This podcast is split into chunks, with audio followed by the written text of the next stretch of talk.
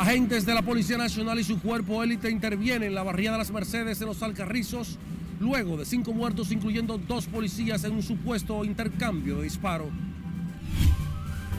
Residentes en Cristo Rey reconocen la delincuencia ha disminuido en esta comunidad capitalina a través de la estrategia Mi País Seguro. En la provincia Duarte cae abatido supuesto delincuente, era buscado por la policía. Productores de harina esperan dinamización en sus ventas para la cena de Navidad de Año Nuevo. Autoridades de salud reportan 459 casos por COVID y 2.744 se encuentran activos por la enfermedad.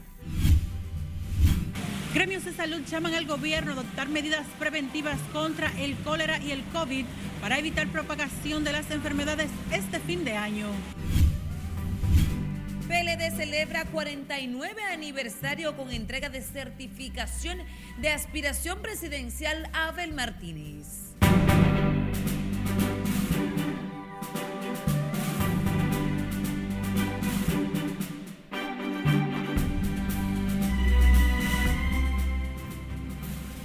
Hola, muy buenas tardes. Estamos a mitad del mes de diciembre. Estamos a 15 soy María Cristina Rodríguez, les acompaño junto a todo el equipo técnico y de producción en esta primera jornada informativa Noticias RNN. Iniciamos esta emisión en Los Alcarrizos, donde luego de la muerte de seis personas, supuestamente como parte de una banda delictiva, agentes de la policía y su cuerpo élite tomaron el sector donde ocurrieron los hechos para imponer el orden. Tenemos en directo a nuestro compañero Nelson Mateo. Buenas tardes, Mateo, para ti.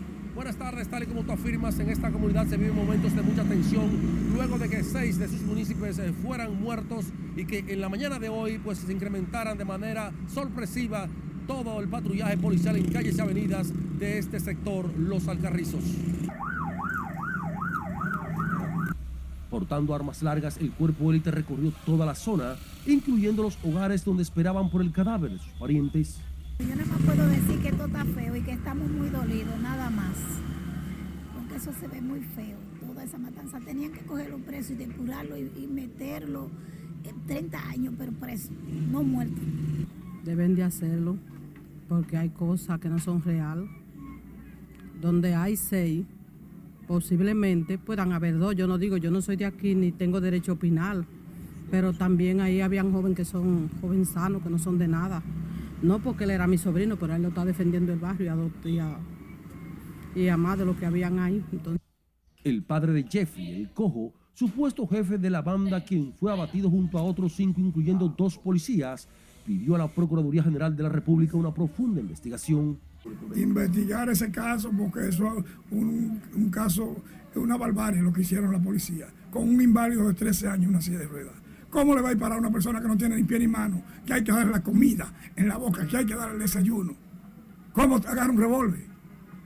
Que pongan las cosas donde van, porque aquí no hay pena de muerte para matar cinco personas como que son pollo. Y mientras la presencia policial custodia la tensa barriada, los dolidos parientes insisten en que el cabo Steven Lachapelle fue confundido en la escena del crimen. Porque si mi hijo hubiese andado con un chaleco, pues no lo matan. Le hubieran dado un tiro en la cabeza, me supongo. Él le dieron tres tiros en el pecho. Y mi hijo no pertenece a ninguna pandilla, vuelvo y reitero. Mi hijo simplemente llegó a ese lugar, vio a esas personas que son vecinos de donde él vive, se paró a saludar, se paró a saludar y ahí la policía llegó y emprendió a tiro con todo el que estaba ahí, incluso hasta un niño, un chico que llegaba de trabajar, que lo están velando allá adelante, también di que lo, lo asesinaron. Y ellos se lo llevaron junto con los malos. Ay, yo quiero que le limpien su nombre. No quiero que sigan diciendo que eres una rata. Ay, no, mi hijo, no era eso.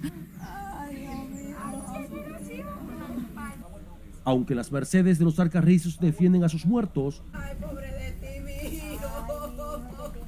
El informe policial sostiene que se trató de una banda denominada los Papo Trenza, abatidos en un supuesto intercambio de disparo. La Policía Nacional daba seguimiento a los integrantes de una peligrosa banda eh, que se dedicaba a cometer distintos actos de barbarie y tortura en contra de personas. se le atribuye también muertes, robos, asaltos, secuestros y en la noche agentes policiales que le daban seguimiento y que trataban de apresarlo en atención a órdenes de arresto hicieron contacto con esto. La tensa calma en el sector la imponen más de 60 agentes del orden desplegados en la zona para evitar ataques de otros miembros de la supuesta banda que vivía en disputa con parte de los miembros de los hoy abatidos.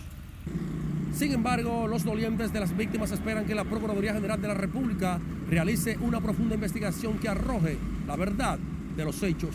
De mi parte es todo por el momento. Regreso contigo al CEP de Noticias. Muchísimas gracias, Nelson Mateo, a cuidarte por la zona. El Consejo Dominicano de Unidad Evangélica y la Fundación Equidad y Justicia Social valoraron la lucha contra la delincuencia del gobierno. Asimismo, llamaron a respetar los derechos humanos y enfrentar la desigualdad y falta de oportunidades que enfrentan muchos jóvenes en el país. Bueno, con la delincuencia realmente el Estado Dominicano debe asumir su compromiso como lo está asumiendo en los últimos días y respetando siempre el derecho humano de los seres humanos, pero también los ciudadanos debemos cuidarnos, eh, salir a la calle con ojo visor porque hay una situación difícil en el país, de manera que nadie está seguro a ninguna hora, ni en ningún momento, por tanto debemos estar cuidándonos cada uno, pero ponernos en manos de Dios para que podamos estar seguros de nuestra vida. La verdad es que se nos ha ido de la mano no es un asunto que se pueda resolver como el microondas, porque las causas no se están atacando y si se atacasen toma tiempo, porque aquí hay un alto porcentaje de desempleo, salario de miseria y una economía informal que supera el 60% de la producción nacional.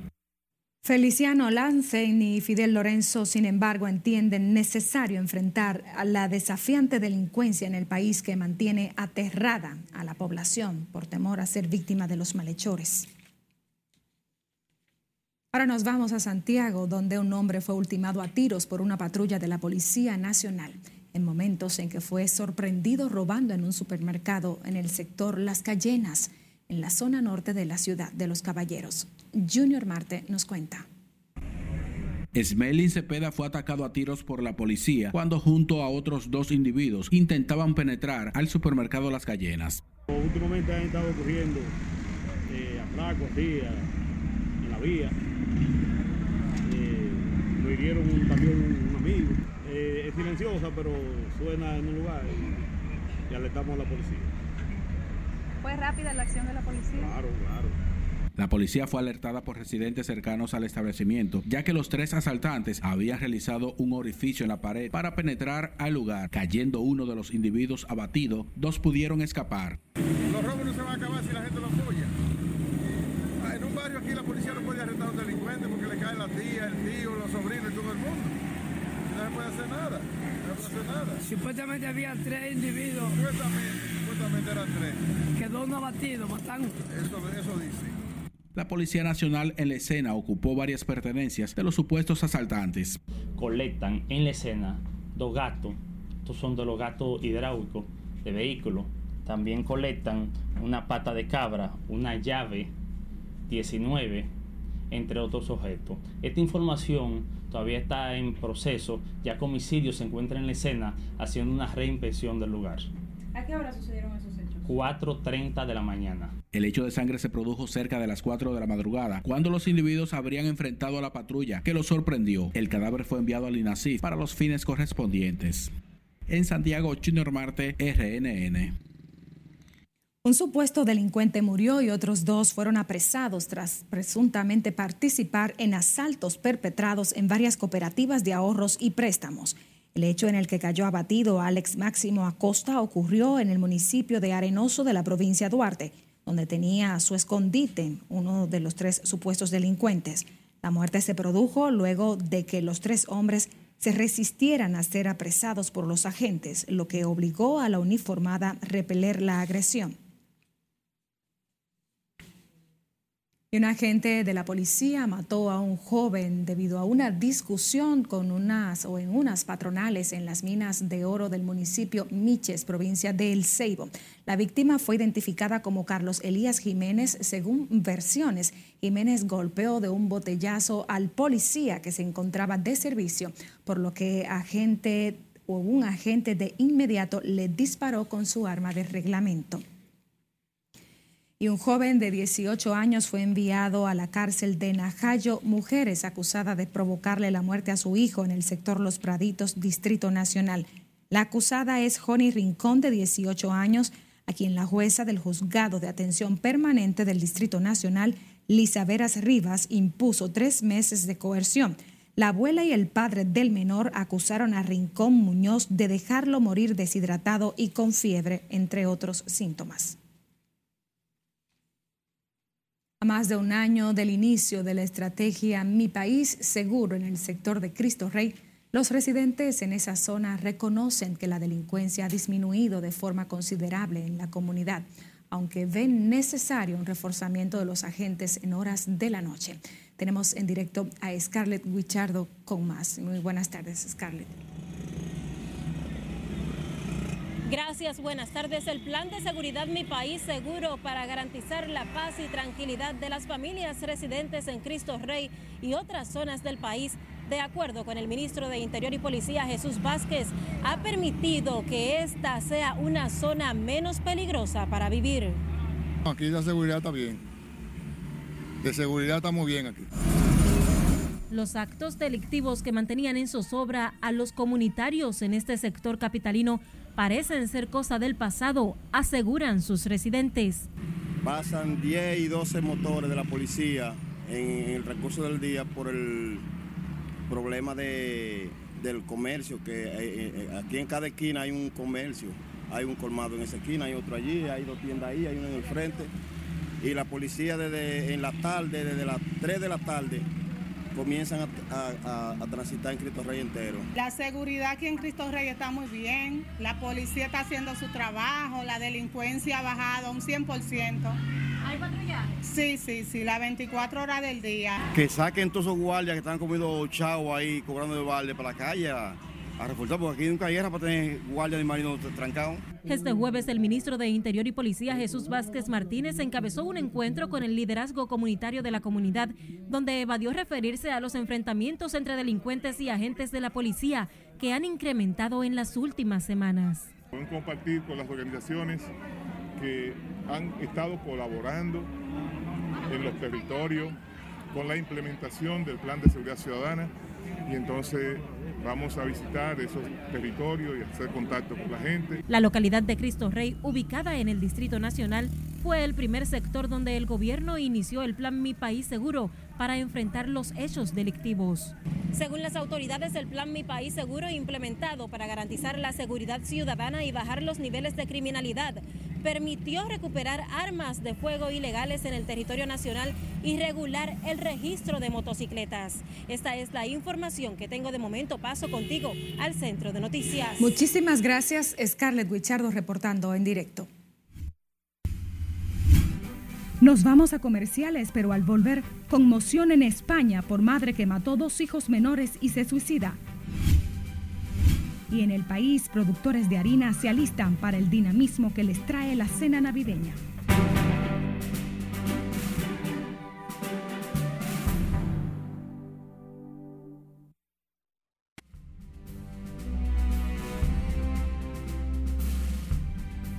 Retornamos con más de la actualidad. Una madre mató a sus dos hijas de 9 y 11 años con su arma de reglamento y luego se suicidó en el cuartel de la Fuerza de Seguridad en España.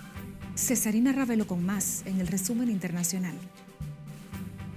La mujer de 42 años, aunque no tenía antecedentes de depresión, estaba separada y en trámites de divorcio. El hecho que ocurrió en el municipio de Quintana del Rey, provincia La Cuenca, conmocionó a toda España. El terrible suceso en que murieron las dos menores de 9 y 11 años ocurrió en la casa cuartel de la localidad de poco más de 7.000 habitantes. Brasil restablecerá relaciones diplomáticas con Venezuela a inicio del próximo año, cuando asuma el poder el presidente electo de Brasil, Luis Ignacio Lula da Silva. Así lo aseguró el ministro de Relaciones Exteriores, Mauro Vieira, quien argumentó que ya recibió la orden de Lula. Las relaciones entre Venezuela y Brasil quedaron suspendidas a principios del 2019 cuando el presidente Jair Bolsonaro reconoció al exdiputado opositor Juan Guaidó como presidente interino. El Tribunal Superior Electoral de Brasil investigará al presidente saliente Jair Bolsonaro por cuestionar el resultado de las elecciones, supuesto abuso de poder político y económico durante la campaña y uso indebido de los medios de comunicación. Junto a Bolsonaro también serán investigados el candidato a vicepresidente Walter Braga Neto, sus hijos Flavio y Eduardo Bolsonaro, así como varios diputados del Partido Liberal. Continúan las protestas en Perú a horas de que se conozca la suerte que correrá el destituido presidente Pedro Castillo. Los seguidores de Castillo bloquearon vías, incendiaron vehículos y edificaciones y saquearon establecimientos comerciales exigiendo la liberación del expresidente y que se adelanten las elecciones. La audiencia estaba programada para el miércoles, pero fue suspendida. Las revueltas en Perú ya han dejado al menos ocho personas muertas y ha obligado al gobierno de Dina Boluarte a declarar el estado de emergencia durante 30 días. Unas 50 personas fueron asesinadas por el ejército de Eritrea, incluido el tío del director general de la Organización Mundial de la Salud, Tedros Adhanom. El alto funcionario de la OMS sostuvo que recibió la noticia del asesinato de su tío de manera arbitraria por lo que estuvo a punto de cancelar una rueda de prensa dedicada a enfermedades como el COVID-19 y la viruela del mono. Las autoridades de Polonia exigieron a Ucrania una explicación por una bomba enviada camuflada de regalo y enviada al comandante de la policía polaca, quien tras la explosión terminó en el hospital. El regalo fue enviado por uno de los jefes de los servicios ucranianos durante la visita del comandante a ese territorio. Las autoridades mataron tres chimpancés de cinco que escaparon del zoológico Furuvik en Suecia por falta de anestesias. El escape implantó el pánico en la demarcación, tras lo cual alertaron a los servicios de emergencias y a la policía, quienes emprendieron la búsqueda mediante el uso de drones tras poner a salvo al personal y a los visitantes. Además de los tres muertos, otro chimpancé resultó con heridas, pero el quinto regresó a su jaula voluntariamente. En las internacionales, Cesarina Ravelo, RNN. Tenemos más informaciones. El presidente del Colegio Médico y la presidenta de la Agrupación Médica Dominicana recomendaron al gobierno incrementar la vigilancia epidemiológica por COVID y cólera para evitar contagios debido a la alta movilidad de personas durante las festividades navideñas. Siledis Aquino está con más. Adelante, Siledis. El COVID, cólera y afecciones gripales son las enfermedades que en este fin de año atacan el sistema de salud dominicano. Sobre todo a partir de la semana que viene, debe de incrementar las medidas de vigilancia. Para prevenir aumento de estas afecciones, los gremios de salud urgieron al gobierno a adoptar medidas preventivas. Es importante orientar a la población de que en los sitios cerrados, y más en aquellos que están cerrados herméticamente, donde el aire que se respira se recicla entre las propias personas, es importante orientar sobre el uso de mascarillas. En ese sentido, Senencaba insiste en que los negocios de expendio de comida deben tener una vigilancia estricta para evitar propagación del cólera. Jabón de cuava, lavarse la mano donde haya agua, tener mucho cuidado a la hora de comprar alimentos que se expenden al aire libre o en restaurantes o en restaurantes o paradores o comedores de dudosa eh, de dudoso proceder higiénico. Mientras Coral Pereira, presidenta de la agrupación médica dominicana, entiende la población también debe adoptar la prevención individual. En estos momentos ahora mismo hay sincitial respiratorio, hay COVID, hay dengue, hay cólera, hay, hay influenza, o sea que tenemos una gama de enfermedades que están al acecho. Las autoridades sanitarias aseguran tienen controlado tanto el cólera como el COVID. Sin embargo, llaman a la población a colocarse una quinta dosis contra esta última enfermedad. Por el mundo son los detalles que yo les tengo. Ahora retorno con ustedes al set de noticias. Te agradecemos el reporte Siledis Aquino en directo. La Dirección de Enfermería del Ministerio de Salud Pública informó que para el próximo año tienen contemplado aplicar los cambios en las designaciones e incluirían las encargadas de los servicios del sector y nombramientos de nuevo personal. Yolanda Salturnina también dijo que trabajaría en la profesionalización de las enfermeras en las áreas de intensivo y pediatría. En 2023 tenemos muy, muy buenas proyecciones. Eh, vienen lo que son los cambios de designaciones de esas enfermeras que se han superado y que son están como auxiliares y ya son profesionales. Y también lo que son los cambios de designaciones de muchas eh, enfermeras que están como supervisora funcional, pero que no tienen su salario. Saturri abordó este tema durante la puesta en funcionamiento de la norma administrativa y de gestión de la enfermería que será aplicada en centros de salud público y privados y entidades sin fines de lucro, policías y Fuerzas Armadas.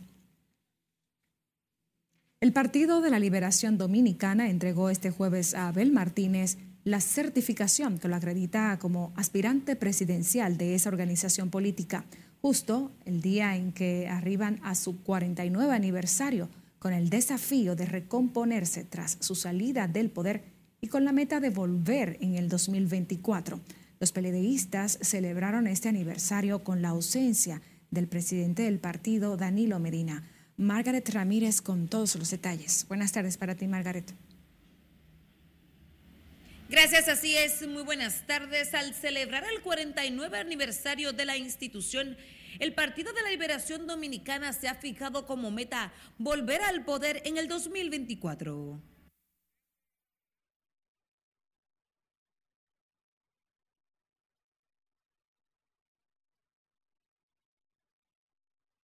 Abel Martínez, certificado como aspirante presidencial del Partido Morado, destacó la solidez y la renovación de la organización tras el proceso de consulta. A un PLD de pie, lleno de dignidad, lleno de orgullo, lleno de compromiso y con la tarea por delante de trabajar unidos. De trabajar unidos. Los morados aseguran que están preparados para en enero iniciar la batalla electoral por la presidencia de la República. Y la carrera del PLD ha sido exitosa y yo he sido parte y yo soy producto de esa carrera exitosa del PLD. En el PLD cualquier ciudadano se inscribe, participa, actúa y asciende. Y un partido preparado y listo para salir a partir de enero como verdaderos gladiadores que somos para retornar el Partido de la Liberación Dominicana al poder y que el compañero Abel Martínez en agosto del 24 asuma la presidencia de la República. El Partido de la Liberación Dominicana celebró este jueves su 49 aniversario con la ausencia de su presidente Danilo Medina, quien envió excusas por problemas de salud y también de los miembros del comité político y ex aspirantes a la nominación presidencial, Margarita Cedeño y Francisco Domínguez Brito. El partido aprovechó el acto para juramentar a dirigentes de intermedio de los distritos municipales y municipios. Es todo lo que tengo por el momento. A retorno contigo al estudio. Gracias, Margaret Ramírez, reportando en directo. Este jueves se cumplen siete años del asesinato del alcalde de la provincia Santo Domingo, Juan de los Santos, entonces miembro del Comité Político del Partido de la Liberación Dominicana. La tragedia ocurrió el 15 de diciembre del 2015 pasado el mediodía, cuando Luis Esmerlin Félix, un antiguo empleado suyo, le propinó varios disparos en el interior de sus oficinas en la Federación Dominicana de Municipio en Gascue. Nos vamos a comerciales, quédese con la Red Nacional de Noticias. Recuerde que usted puede enterarse de otras informaciones a través de nuestras redes sociales, nuestra página web y canal de YouTube. También puede enviarnos sus imágenes y denuncias a nuestra línea directa de WhatsApp y por supuesto escuchar nuestras jornadas informativas por las distintas plataformas de audio.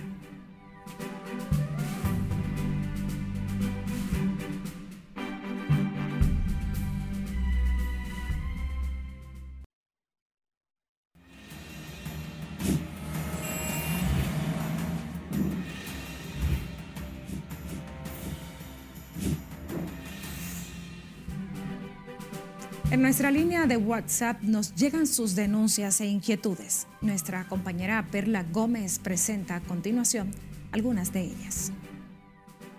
En un video que nos llega a nuestra redacción se observa cómo una ambulancia que estaba estacionada junto a otros vehículos en un parqueo se incendió. Personas que estaban en el lugar intentaron sofocar el fuego con extintor y cubetas de agua. El hecho ocurrió en Puerto Plata. Aún se desconocen las causas que pudo provocar el siniestro. En un video inusual que nos comparten nuestros espectadores vía WhatsApp, se muestra cómo curiosos se acercan al lugar donde dejaron un ataúd con un niño dentro y la información de este que supuestamente nació el 12 de diciembre. El suceso se registró en Quitasueño de Jaina, específicamente cerca de la rotonda debajo del puente del río Jaina. Residentes del sector Los Rieles en el municipio Villarriba se postraron en la cabecera del puente Padre Juan María Legendre y obstruyeron el paso con tablas y piedras como señal de protestas para que los camiones de carga que transitan por esa vía y que trabajan en la preparación del terreno para la construcción de la planta de tratamiento del sistema sanitario no pasen. Esto debido al deterioro de la calle y por el polvo que emana cuando estos pasan. Recuerde que usted puede enviarnos sus denuncias y reportarnos sus inquietudes a nuestra línea 849-268-5705. Perla Gómez, RNN. Los casos activos de COVID-19 en el país aumentaron a 2.744 en el día de hoy, según informa el Ministerio de Salud Pública. La institución agregó otros 459 nuevos contagios que fueron detectados mediante unas 1.790 pruebas en todo el territorio nacional en las últimas 24 horas. El COVID ha presentado un repunte en la semana entre las provincias más afectadas están el Distrito Nacional, la provincia Santo Domingo y Santiago.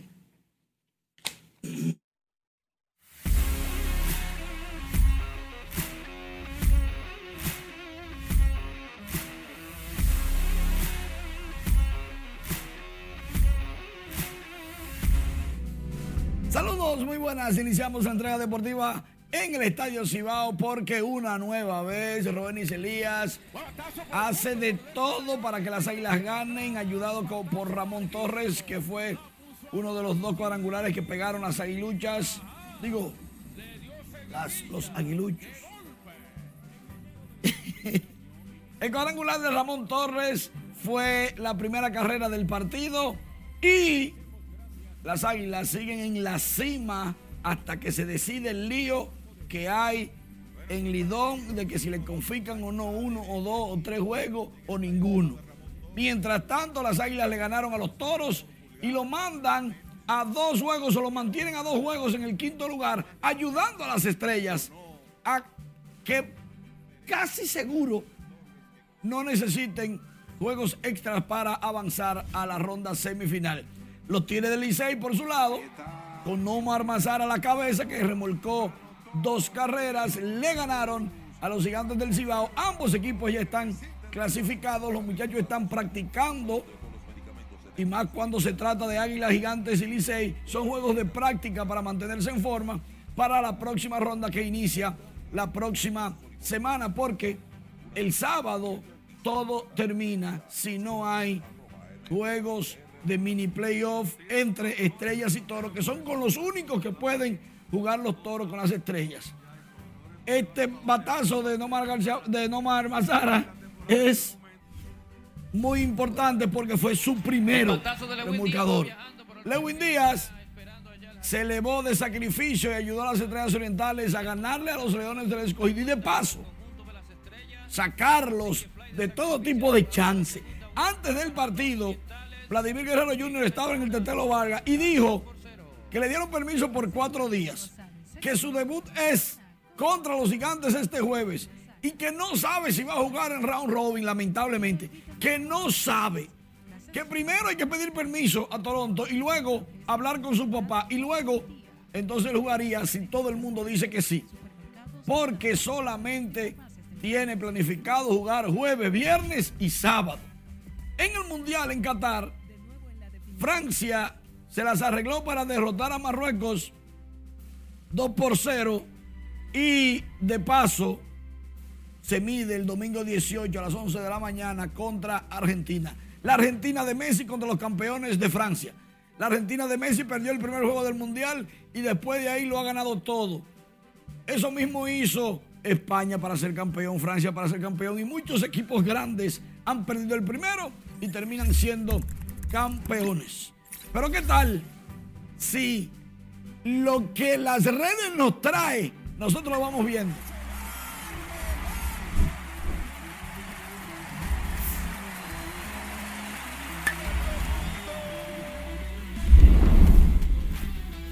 Abandono esta tierra perdida, a una tierra más linda me iré, a beber del agua que da vida. Ya se fue con Jesús de Nazaret. Y es que los leones del escogido ya están eliminados y rumbo a pensar qué van a hacer en la próxima campaña.